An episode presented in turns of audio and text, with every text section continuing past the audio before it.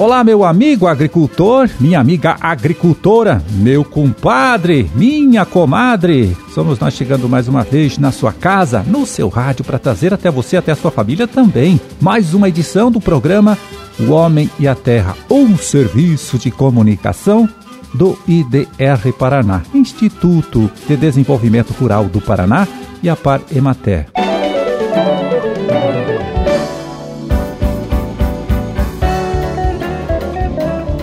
26 de maio de 2021, quarta-feira. Vamos ver aqui na nossa folhinha. Quarta-feira, com a lua entrando na fase cheia, às 8 e 13 da manhã. Dia Nacional de Combate ao Glaucoma e Dia de Nossa Senhora do Caravaggio, padroeira de Colombo. Ah, data também do aniversário de Santa Helena, a Terra das Águas, que hoje completa 54 anos de sua criação. Parabéns!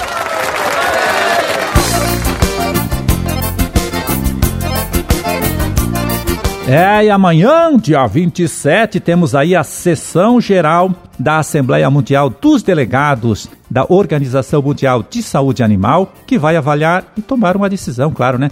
Sobre dois pedidos feitos aqui pelo nosso estado. Um que solicita o reconhecimento internacional de área livre de febre aftosa sem vacinação e o outro que reivindica o desmembramento do Paraná de um bloco formado por outros estados brasileiros considerados livres de peste suína clássica. Bom, o Estado quer é, se desligar então deste bloco e ser tratado de forma independente pela Organização Mundial de Saúde Animal quando o assunto é peste suína clássica. Então, olha quem chega aqui agora para falar com a gente das expectativas e também da importância que terá o resultado desta decisão aí de amanhã é o próprio secretário de Estado da Agricultura, Norberto Ortigara. Vamos ouvir. Olá, amigo ouvinte. Amanhã, quinta-feira, dia 27, a Organização Mundial de Saúde Animal, a OIE, que é uma grande assembleia de mais de 180 países, decide sobre o pleito do Paraná de se tornar uma área livre de febre aftosa sem o uso da vacina. Um trabalho que vem sendo realizado há mais de 50 anos, né, com competência técnica, com o envolvimento dos produtores rurais, das nossas agroindústrias, cooperativas, sindicatos, governo do estado, com seus serviços técnicos. A nossa expectativa é positiva. Nós temos a esperança assim redobrada e firme de que tudo dará certo, não só para fins da aftosa, mas também o isolamento do estado do Paraná para efeitos de peste suína clássica. É uma doença que nós eliminamos há muito tempo, mas nós pedimos o apartamento, o isolamento do estado do Paraná, já que hoje ele integra um grande bloco. Então, o reconhecimento internacional de área livre de febre aftosa sem vacinação e o isolamento para a peste suína clássica abrem as perspectivas para uma ampliação consistente dos negócios do Paraná. Já que nós somos bons em agro, né, em produzir eh, já que nós somos a referência na produção de proteínas animais do Brasil, eh, nós vislumbramos oportunidades excelentes para ampliação da produção local e do comércio mundial, da nossa presença eh, nos países do mundo, ajudando aí a abastecer e alimentar o mundo. Tudo foi feito para isso: vigilância ativa e passiva, fundos, criação da DAPAR, a, a nossa melhoria consistente do nosso cadastro de animais, as nossas barreiras interestaduais, enfim, tudo o exame sorológico para detecção é, da presença ou não do vírus em nosso meio, enfim, tudo foi feito. O relatório técnico de avaliação feito pelo Ministério da Agricultura na auditoria mostrou que o Paraná é o melhor serviço sanitário do Brasil.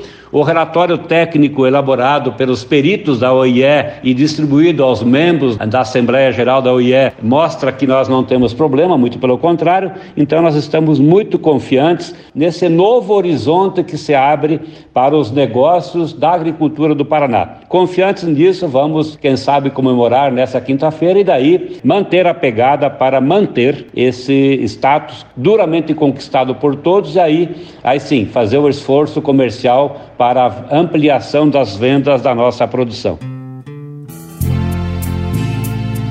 Bom, você, meu amigo, você, minha amiga, olha, pode acompanhar a transmissão dessa reunião aí da Organização Mundial de Saúde Animal, que vai tratar de assunto de interesse aqui do nosso estado pela internet. Vai começar às duas da tarde. Para pegar o link certinho, é só acessar a página do IDR Paraná no Facebook. Tá lá disponível essa informação para você. Tá certo? Tá combinado?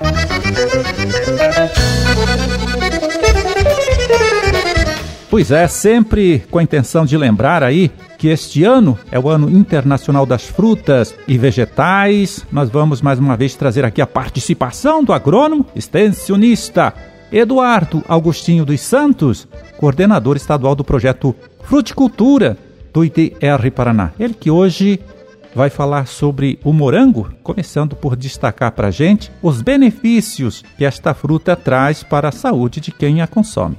Ela ajuda a alcalinizar o sangue, a fruta do morango, a reforçar a imunidade do organismo, ajuda a eliminar toxinas do organismo, ajuda a reduzir colesterol, prevenir problemas cardiovasculares e impede a formação de tumores no aparelho digestivo.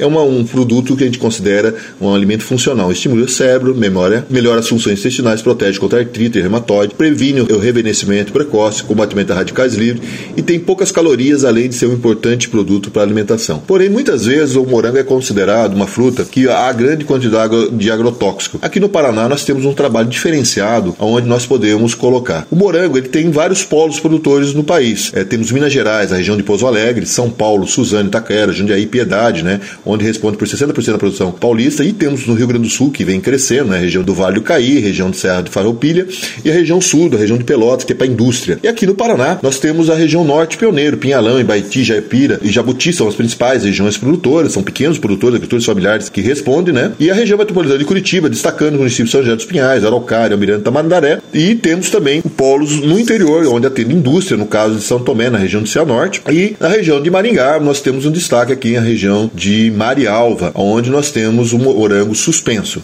No estado, nós temos tanto ele produzido a nível de solo, né, com arcos de estufa para redução de controle, e como temos o morango suspenso, aquele feito com substrato, aonde se, se é trabalhado. E temos o morango de altíssima qualidade, pois nós conseguimos entrar, no caso de Marialva especificamente, com produtos biológicos, inclusive temos cultivos orgânicos de morango, onde você permite ter uma rentabilidade chegando produtores até 20 reais o quilo. É um mercado que você tem preço médio de Ceasa a nível de, de Londrina em torno de 8 reais. Nós tivemos compras de, no caso, a cooperativa Coprocor lá em Corobataí para a indústria, comprando morango orgânico a 9 reais destinado à indústria, do que normalmente paga em torno de 3,50, no máximo 4 reais um morango uh, ali. Temos alguns projetos no estado que vem desenvolvendo a cultura e o principal desafio dela é o programa integrado de morango, que é onde você tenta fazer aplicar boas práticas para redução de uso de agrotóxico. Hoje, com o avanço dos biológicos e métodos alternativos, permite o morango ter um produto saudável. E, mas isso é um trabalho que vem sendo feito ao longo do tempo, que a gente já no município de Marial já temos essa qualidade ao ser oferecido para toda a região de Maringá. Mas quanto produz um pé de morango ou um hectare de solo cultivado com esta planta? Olha, foi exatamente esta pergunta que eu fiz ao Eduardo e veja aí então qual foi a resposta que ele me deu. A produtividade do morango no sistema do solo, ele vai em torno de 35 toneladas por hectare. Já no morango suspenso, podendo chegar até 70 toneladas por hectare. Então, o produtor normalmente gosta de saber por pé, né? Quanto produz por pé. Uma produtividade normal a campo em torno de 500 a 600 gramas. Uma produtividade boa. Já no morango suspenso, chegando até 1 quilo. Né? Em sistemas orgânicos, em função ainda de alguns detalhes, chegamos a 600, 700 gramas. Em algumas regiões que a condições climáticas favorece muito, chega chegando suspenso já em sistema convencional, que você permite fazer uma nutrição melhor, chegando até um quilo, um quilo e duzentos.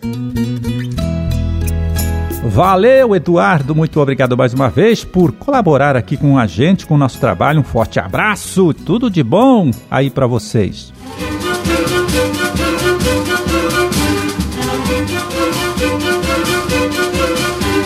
Bom, por hoje tá feito, Carreto. Vamos ficando por aqui torcendo para que todos vocês aí, viu, tenham uma ótima, uma excelente quarta-feira. E até amanhã, então, quando a gente estará de volta aqui mais uma vez, trazendo para você, trazendo para sua família, também para todo mundo aí, mais uma nova edição do programa O Homem e a Terra. Um forte abraço, fiquem todos com Deus e até lá.